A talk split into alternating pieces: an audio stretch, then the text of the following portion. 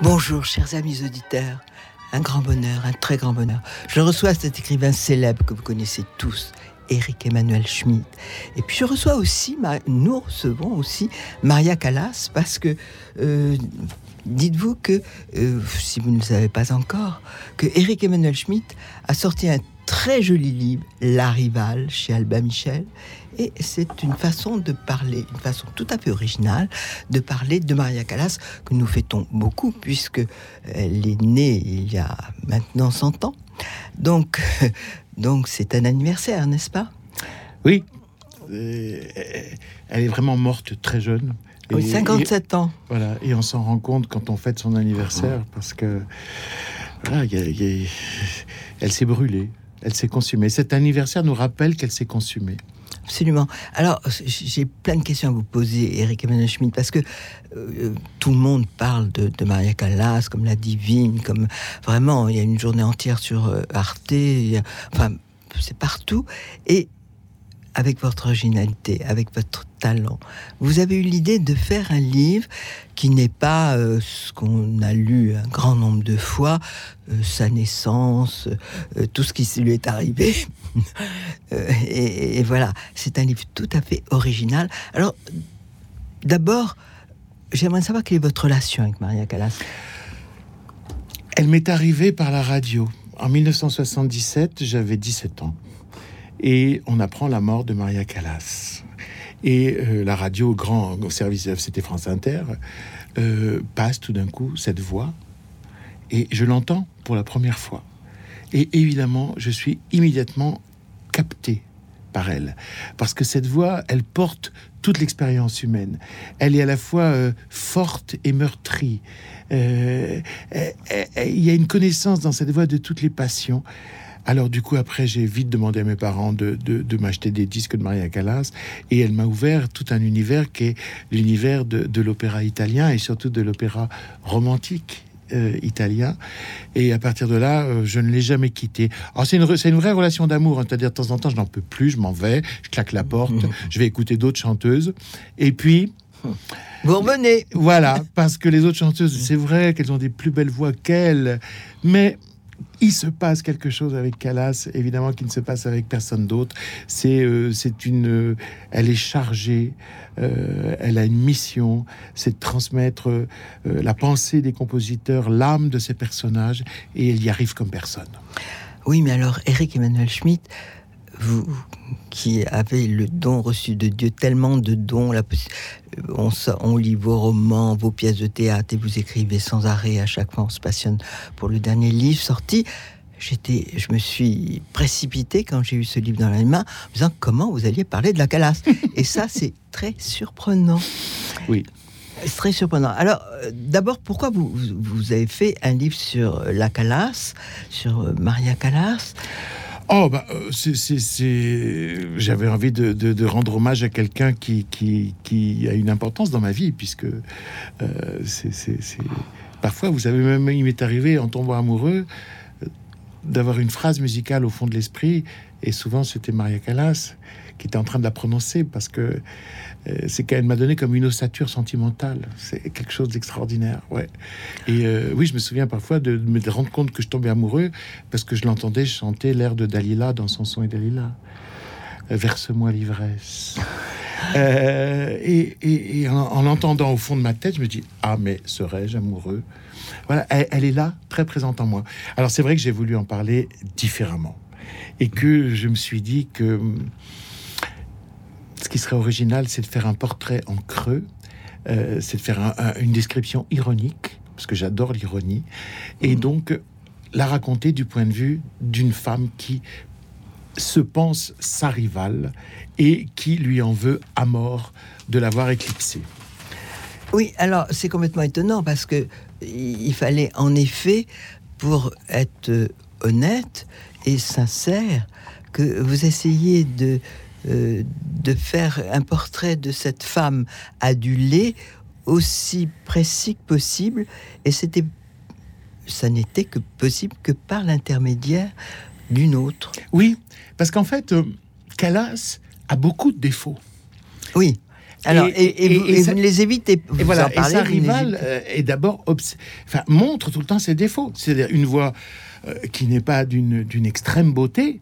C'est pas la voix de Montserrat Caballé, c'est pas la voix de, de non, euh, de Margaret Price. Et... Margaret Price, Tebaldi, etc. C'est pas du tout cette, cette voix-là. C'est une voix qui, qui, qui, qui, est forte, qui est puissante, mais qui est parfois presque stridente, qui a un vibrato assez accentué, qui a un grain tout à fait spécial. Donc, et puis, je, et puis le fait de chanter comme ça euh, sur toutes les, les, tessitures que peut avoir une voix, et non pas dans la tessiture de confort, comme le font toutes les, les cantatrices. Qui se euh, limitent par rapport à leur voix pour les ménager le plus longtemps possible. Exactement. Et sa calasse ne le fait pas. Conclusion, elle se brûle, oui. évidemment. Et puis, euh, et puis après, cette, cet investissement scénique qui est aussi la compensation de plusieurs défauts. D'abord, de même qu'elle a domestiqué sa grosse et large voix pour en faire euh, parfois une flûte. Euh, elle a domestiqué son corps puisqu'elle perd des, kilos pour pouvoir incarner de façon crédible les personnages qu'elle chante. Et puis, euh, elle domestique aussi autre chose qui est sa vue, tout simplement. Elle est myope comme une taupe. Elle voit pas le chef d'orchestre dans la fosse. Conclusion, elle apprend mieux les partitions que toutes ses contemporaines. Elle travaille la musique parce qu'elle pourra pas s'appuyer sur le geste du chef. Et autre conclusion, elle travaille avec le metteur en scène parce que autrement elle tombe dans la fosse si elle compte passer pas. Et donc, cette, cette compensation de tous ces défauts par une volonté, euh, par quelque chose qui la hausse du, talent au génie, euh, c'est quelque chose que je trouve admirable. Mais Carlotta, mon héroïne, elle ne voit d'abord que le défaut. Alors, vous en parlez magnifiquement. Visiblement, vous la connaissez par cœur. Mais c'est pas une émission sur Maria Callas que j'aimerais faire. Mmh. C'est une émission sur Eric Emmanuel Schmitt et sur La Rivale. Mmh. Euh, vous allez tellement mieux que moi raconter le schéma de ce livre. Alors, nous sommes à la, Scala de Milan aujourd'hui. Un jeune guide, euh, un jeune homme, Enzo, euh, euh, conduit des, touristes à l'intérieur de la Scala après leur avoir fait visiter d'autres monuments de, de, Milan. Et il dit c'était c'est le temple de l'art lyrique, c'est là que sont produites les plus belles voix, dont surtout la plus grande d'entre toutes, Maria Callas. Et là, il y a une vieille dame qui lui dit ah, arrêtez arrêtez avec cette Maria Callas. Il y a au, moins 20 cantatrices qui avaient une plus belle voix qu'elle. Et Enzo lui dit mais, mais madame, comment osez-vous? Et d'abord, qui êtes-vous? Et elle lui dit j'étais la rivale de Maria Callas. Et est-ce qu'elle a existé cette ou Carlotta Berlumi? ah, Oui, c'est un personnage qui sort de votre tête uniquement. Voilà, j'ai beaucoup fait travailler beaucoup de journalistes effectivement qui se sont demandé si elle existait parce que comme vous avez vu, vous, qui connaissez, tout le reste est exact. Oui. Mais elle, je l'ai inventé. Bien sûr, elle, je l'ai inventé. Et en fait, Enzo, lui, va se dire mais euh, est-ce que c'est j'ai affaire à une mythomane? Est-ce qu'elle a vraiment chanté? En même temps, il se souvient que son grand-père lui avait parlé d'elle et euh, et donc il va il va en fait se prendre de passion pour cette, pour cette femme qui a en plus un caractère euh, très fort, qui est péremptoire, qui a des, opinions sur tout. Elle est médiocre, elle est ordinaire, elle est mais, vulgaire. Mais, elle ne le sait pas. elle ne sait Elle le sait pas du tout. Et, euh, et, avec elle, on va replonger euh, justement dans le passé, parce que parce qu'Enzo va mener son enquête, et on va voir effectivement une jeune femme qui a commencé en même temps que la Calas, très jeune, qui a été sur scène en même temps que la Calas à ses tout débuts, et puis, et tout d'un coup, la courbe s'est inversée, c'est-à-dire que très vite. Oui, Calas montait et, Carlotta descendait. Et euh, au lieu de se dire qu'est-ce qui ne va pas, qu'est-ce que je ne fais pas bien, est-ce que je suis paresseuse, etc. Elle, elle a un système d'explication très simple. Elle pense que c'est de la faute à Calas et que Calas appelle les directeurs de théâtre pour leur dire ne la prenez pas, elle va me faire de l'ombre et euh, un acharnement de, son ennemi de, Calas sur elle. C'est le principe du bouc émissaire. Alors, ce qui est complètement étonnant dans ce livre, et euh, mes auditeurs vont tout de suite comprendre, on va passer un air ou deux de la Traviata, et je lis ce que cette femme est censée dire à ce sujet. C'est au moment où euh, euh, Visconti la met en scène. Il met en scène la Traviata et Calas. Jamais Calota n'aurait accepté d'y suivre si une curiosité viscérale ne l'avait poussé à aller entendre sa rivale. Selon elle, elle parce qu'elle assiste donc à cette qui a été mémorable. Mémorable Traviata. Absolument, mémorable Traviata. Selon elle, Calade ne possédait ni la voix du premier acte, soprano colatour, ni celle du deuxième acte, soprano lyrique, ni celle du dernier, soprano lyrico spinto. Carlotta lui accordant tout au plus une filandreuse tessiture de soprano dramatique. Se léchant les babines, elle se part en vue de sa déconfiture. elle détesta tout ce qu'elle vit ce soir-là à la Scala. Ce qui est très habile ce que vous, vous dites, parce que tout cela est vrai. Il est vrai qu'il y a trois voix dans, dans la Traviata et on a reconnu qu'elle était bouleversante, mais on a toujours pensé que, passant d'un registre à l'autre, il y avait comme un trou. Et, les trous sont accentués avec le temps, bien sûr. Et le trou, c'est. Non, mais euh, c'est Calas laisse la plus grande trace dans l'histoire du chant en ayant fait exactement ce qu'il ne faut pas faire. Est-ce que vous êtes d'accord pour que nous écoutions quand même euh, cette, euh, cette oh Calas alors, on va écouter un extrait de cette Traviata de Verdi, magnifiquement chantée par Maria Callas.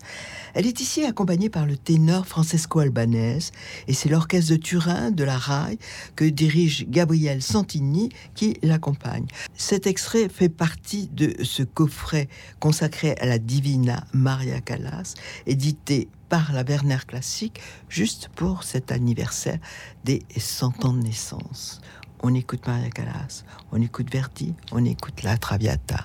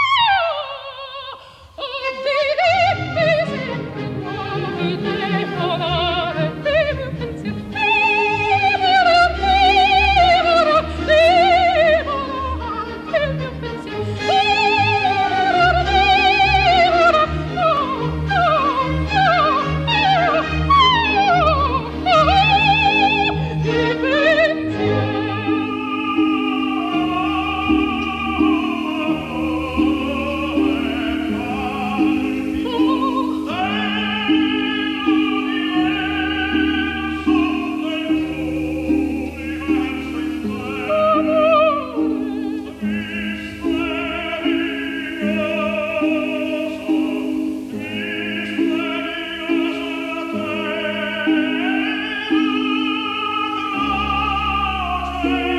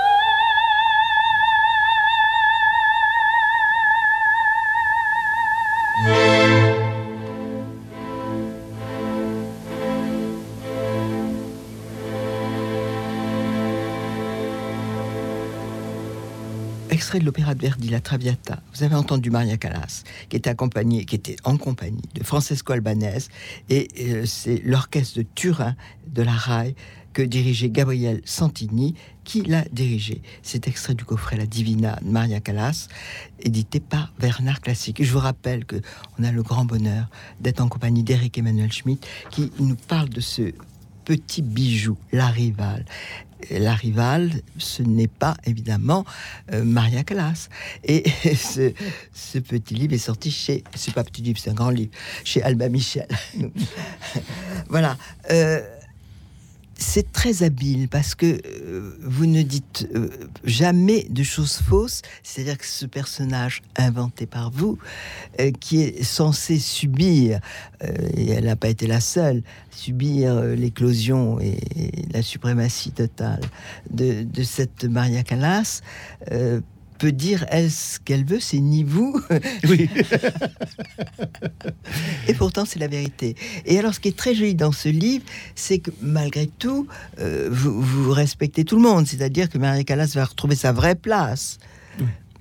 Oui, d'une manière qu'on n'expliquera pas, parce que ça fait partie de la chute du livre. Euh, mais euh, et, et, même quand, quand, quand, ça, quand Carlotta, sa, sa, rivale, va la voir, la façon dont elle ne comprend pas ce qui se passe nous fait nous comprendre ce qui se passe. Quand elle va voir cette Traviata, elle dit non mais on n'est pas à l'opéra là, euh, on a l'impression d'être au théâtre ou même au cinéma parce qu'on croit qu'on a une prostituée tuberculeuse en face de soi. Et elle dit le chant c'est pas ça, c'est quelque chose de joli qu'on fait à la fin des repas. Et donc on comprend en creux euh, la bombe Calas qui tout d'un coup rend le théâtre à la musique et, cette incompréhension de Carlotta. Et il y a un autre moment, alors qui est célèbre, c'est euh, lorsqu'elle chante devant le président de la République italienne et qu'elle ne fait que le premier acte de la Norma et qu'elle arrête après et que personne ne comprend pourquoi. Et là, il y a un moment où Carlotta vacille, c'est-à-dire qu'il y a un moment où elle n'est plus en face de Calas, mais elle est en face de Norma, la prêtresse, qui chante à la lune, qui est trahie par son, par son amant qui va partir vers une autre. Et tout d'un coup, elle oublie qu'elle est en face de la personne qu'elle est, parce que le théâtre, la passion, euh, l'histoire est arrivée. Heureusement, elle se ressaisit parce qu'il y a quelqu'un qui va huer, et elle revient dans sa détestation. Et donc, pour moi, c'est ça nous permet quand même de comprendre le phénomène. Oui, euh, ce qui est intéressant aussi, euh, c'est vous mettez euh, en, valeur le fait que très longtemps l'opéra c'était vraiment des, cantatrices qui pouvaient avoir des voix sublimes mais euh, qui euh, ne au point de vue théâtral, elles, elles, elles, bougeaient pas, elles étaient debout. Oui, et, et votre, votre héroïne, si je puis dire, ce côté-là. Et ce côté-là, c'est-à-dire qu'elle pense que il suffit de chanter et, surtout pas d'incarner une émotion quelconque ou un rôle quelconque. Non, voilà. Alors. Après, moi, dans la vie, je mettrais des nuances à ça. C'est-à-dire que, par exemple, une grande chanteuse comme Montserrat Caballé, euh, elle ne faisait pas du théâtre, mais le théâtre était dans sa voix. Oui, elle était un peu lourde et, c'était pas en effet une tragédienne. Mais en même temps, il y avait une sensibilité, une émotion extraordinaire qui passait à travers une voix sublime. Donc, je peux avoir des bonheurs euh, qui. Certes. Euh, voilà, je peux avoir des bonheurs, je dirais, instrumentaux et d'émotions. Euh, mais, avouez qu'on va pas vers cela. De plus en plus, on demande vraiment une autre dimension. Oui, une dimension d'incarnation, de jeu, de, de, physique qui correspondent au, Et elle a joué un rôle évident. Prépondérant. ça a accéléré. Moi, je, je raconte Carlotta, euh, comme toutes, tous les chanteurs et les chanteuses de cette époque, elle a ses propres costumes pour chanter ses rôles. Elle a un costume pour la Tosca, et quelle que soit la production, quel que soit le décor, quel que soit le metteur en scène, elle arrive avec son costume. C'était comme ça dans le passé. Euh, on ne faisait pas des costumes spéciaux pour une production. C'était le chanteur qui arrivait avec ses costumes. Et donc, euh, on était dans un degré du théâtre qui était vraiment un degré assez lamentable. et là, on doit, on doit dire que ça a changé ce qui n'est pas non plus sans provoquer aussi des défauts, parce qu'il y a parfois des metteurs en scène qui se pensent plus importants que l'œuvre qu'ils euh, qu'ils représentent et qui pensent. Moi, quand un metteur en scène pense qu'il est plus intelligent que Mozart ou Verdi, euh, je, au secours. J'ai été étonné, Eric Emmanuel Schmitt, parce que vous avez écrit merveilleusement sur, en parlant de Beethoven, Mozart, Chopin, et je me suis dit, mais vous avez aussi une passion pour l'art lyrique? Ah oui. Ah oui. J'ai, en plus, comme j'ai, j'ai, la chance d'être bon du chiffreur au piano, j'ai beaucoup accompagné de chanteurs. Ouais, j'ai beaucoup accompagné. Nous étonnerait vraiment tout le temps. euh, qui répétaient leur rôle, qui répétaient une audition. Et euh, moi, comme j'étais bon déchiffreur, on m'appelait. Et puis que j'adorais ça. Euh, me mettre à côté d'un chanteur, sentir une, un corps dont, dont sort une voix, c'est quelque chose de tellement magnétique. Alors justement, vous, vous qui avez cette sensibilité extraordinaire et qui aimez tellement la musique, comment vous pouvez expliquer cette charge émotionnelle qui est unique, Oui. vraiment? C'est c'est parce que le chanteur est en danger. C'est un métier athlétique. C'est un métier qui demande une condition physique euh, extraordinaire, à la fois des muscles et de la détente. Et euh, produire des sons euh, d'une même qualité, avec une telle intensité sonore, puisqu'ils peuvent passer parfois un orchestre, euh, en gardant de, de- de la pureté sans crier, euh, c'est un travail monstrueux. Et donc on sait qu'on est en face d'un funambule qui marche sur un fil. C'est pas ça qui vous émeut. Ce qui vous émeut, Si, c'est cette espèce d'association de représentation oui. euh, mis en Mais valeur. Je crois que ce qui m'émeut déjà, c'est c'est- c'est le souffle. C'est-à-dire que, que un souffle humain euh, puisse produire des phrases musicales de cette beauté. Ça, ça, et, et j'aime autant la respiration que le son produit. J'aime autant le silence aussi entre les sons produits. C'est-à-dire, pour moi, c'est une métaphore de la vie. C'est c'est exalter la beauté de la vie. C'est euh, faire du temps qui passe un temps qui vibre et un temps qui nous pénètre au plus profond. C'est pour ça qu'on a besoin de la musique. Eric Emmanuel Schmitt, mais c'est comment expliquez-vous que moi j'ai dirigé pendant des années une revue d'art lyrique? J'ai vu, je- vous étiez pas né, mais que ce soit Jacques Bourgeois, que ce soit Serge Segalini, ces gens-là pleuraient vraiment. Euh, et moi, je pleure quand j'entends un adagio de, de Schubert, Oui. mais, mais je pleure pas en entendant la norma qu'on va entendre, si vous êtes d'accord. Eh ben, moi, je peux pleurer en entendant la prière de la Tosca, en entendant la prière à la lune de, de, la- Norma. Euh, si, si, parce que d'abord, j'entends la prière. Donc ça, c'est une chose qui forcément me, touche euh, profondément. Et, euh, et je me dis, mais nous, humains, on est capable du pire. C'est ce qui est un peu ce qui se passe en ce moment euh, un peu partout euh, Oui. sur la Terre. On est capable du pire, mais regardez, là, on est capable du meilleur. Et c'est ce que d'ailleurs dit, dit, dit le personnage de la Tosca, vici d'arte et vici d'amour. J'ai vécu d'art, j'ai vécu d'amour. Alors pourquoi? Pourquoi tout ce mal? Et je trouve que la musique, le chant, nous met du côté de la beauté, de la contemplation de ce qui vaut la peine de vivre. Et, et- et nous éloigne euh, de la violence du monde et nous la fait juger en disant mais pourquoi? Plus que Schubert, pour vous, je- je- vous avez parlé de, de Chopin, de, de Beethoven, de Mozart avec une telle sensibilité qu'on a l'impression que ce sont vos dieux. Oui, mais non, mais Schubert me console plus que, que tous les opéras de Verdi ou de Puccini. On Bon, est, d'accord. On écoute Mais quand, même, même. Bellini. Est-ce que. Cassadiva quand même? Bah voilà.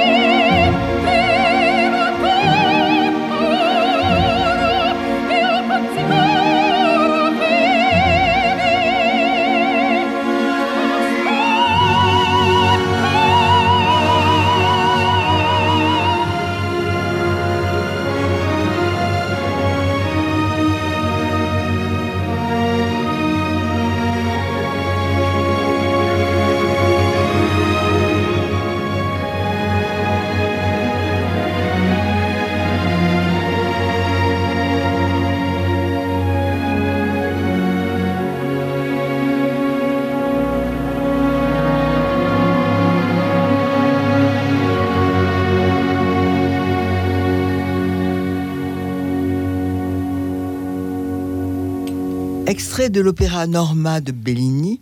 Vous avez pu entendre Maria Callas dans cet air célèbre de Costa Diva. Et c'était les chœurs et l'orchestre de la Scala de Milan qui l'accompagnaient. Ils étaient dirigés par Tuline Séraphin.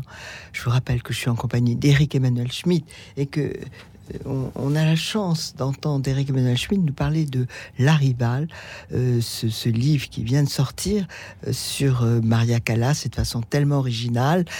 Et j'ai oublié de vous dire que c'est sorti chez Albin Michel. Eric Emmanuel Schmitt, vous êtes amusé en écrivant ça? Oui, beaucoup. beaucoup, parce que cette Carlotta est. Un personnage haut en couleur qui, qui n'a pas de doute euh, moi, de temps en temps, j'envie les, les, gens qui n'ont pas de parce que j'en ai tellement. Euh, et, vous savez, une fois, j'avais vu dans une interview euh, une, une phrase de Bruce Willis, l'acteur américain. Il avait dit une chose qui m'avait beaucoup fait rire. Et il avait dit J'adore jouer les méchants parce que les rôles de méchants ont les plus belles répliques et les plus jolies fringues. et en écrivant Carlotta Berloni, je me disais, il a raison. Qu'est-ce que j'aime me mettre dans cette méchante, mauvaise, hargneuse, mais qui, à, qu'à un certain moment, est touchante parce que euh, malheureusement, on lui ressemble un peu. Euh, Justement, c'est ça qui m'intéresse. Euh, lorsque je voudrais que vous disiez à mes auditeurs quelle idée ils vont avoir de Maria Callas quand ils vous auront lu ils ont, ils, ont, ils ont l'idée d'une femme qui euh, n'a pas fait un métier, mais a vécu un sacerdoce pour l'art. Elle a tout donné. Elle a tout donné. Carlotta Berlumi en face est une hédoniste. Elle chante bien, c'est joli. Elle aime les hommes, c'est bon. Elle mange bien, elle grossit. Euh, mais elle fait pas d'effort. Calas a tout changé. Sa voix, son corps, s'est consacré aux choses. Et sa grande tragédie, bien sûr, c'est que quand elle chante l'amour, elle ne le vit pas, et quand elle le vit, elle ne peut plus le chanter. Ça, c'est vraiment la tragédie. C'est joliment dit. c'est la tragédie de la Calas. Euh, et, et, et, elle a une vie qui, qui, qui est... et c'est ce que dit Carlotta. Il dit, non, elle n'a pas réussi sa vie, mais elle a réussi sa mort. Euh, alors, il dit, mais pourquoi? Mais elle dit, non, mais elle avait un sens de la publicité incroyable. Elle meurt comme une de ces héroïnes d'opéra qu'elle a, qu'elle a chanté. Elle meurt dans la solitude amoureuse, dans le désespoir et dans la solitude. Ouais, tout ça est juste. Alors, euh, pour Carlotta, c'est du marketing. Et il y a aussi une chose très jolie, c'est la façon dont, moi, j'aimerais pouvoir lire tout le livre là, aux éditeurs, c'est pas vraiment possible. Donc, euh, c'est la façon dont euh, Carlotta découvre elle-même qui est moche, qui est vulgaire, tout ça. Elle découvre que lorsque la Calas s'est transformée en une des plus jolies femmes qu'on puisse voir, qui est habillée par les grands couturiers, il y a un article. Je vous laisse. un article qui les montre toutes les deux dans le même rôle. Et comme elle se réveille d'une nuit euh, de sensuelle, euh, euh, elle jette un coup d'œil et elle ne se reconnaît pas. Et elle voit une sorte de, de, de, de bouchère coupe rosée, mal, mal dans son costume, en se oh la pauvre. Et elle se rend compte que c'est elle. Et à côté? Et à côté, il y a une sylphide, il y a une femme élégante, avec une classe infinie, et c'est Maria Callas. Et là, évidemment, comme d'habitude, elle pense qu'elle n'est pas responsable. Elle pense que c'est quelqu'un qui lui a joué un mauvais tour. Elle pense que c'est son amant qui a fait un montage, etc., etc. Parce qu'elle ce qui vous permet de ne pas trahir votre héroïne. Exactement. mais, mais, mais, voilà. Mais euh, je pense qu'on a tous vécu des moments comme ça où, euh, où, on, aperçoit euh, ce que peut voir quelqu'un de mal intentionné sur nous. Et c'est un moment de, de, souffrance. Je pense que chacun de nous l'a connu. Bien sûr.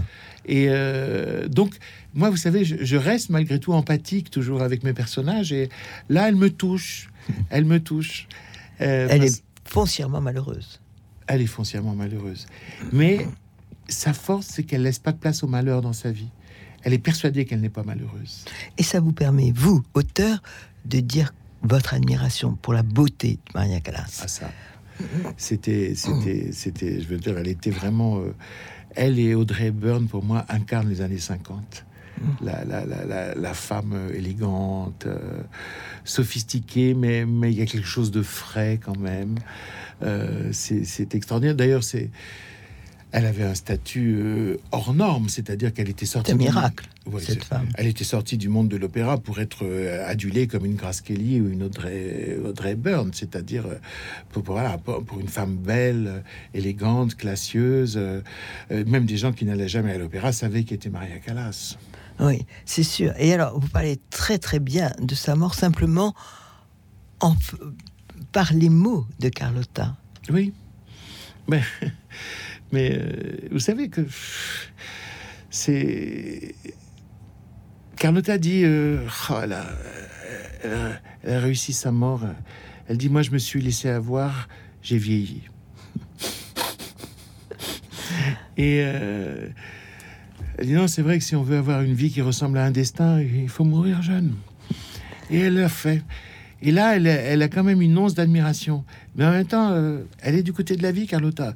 Et elle a pas franchement tort non plus.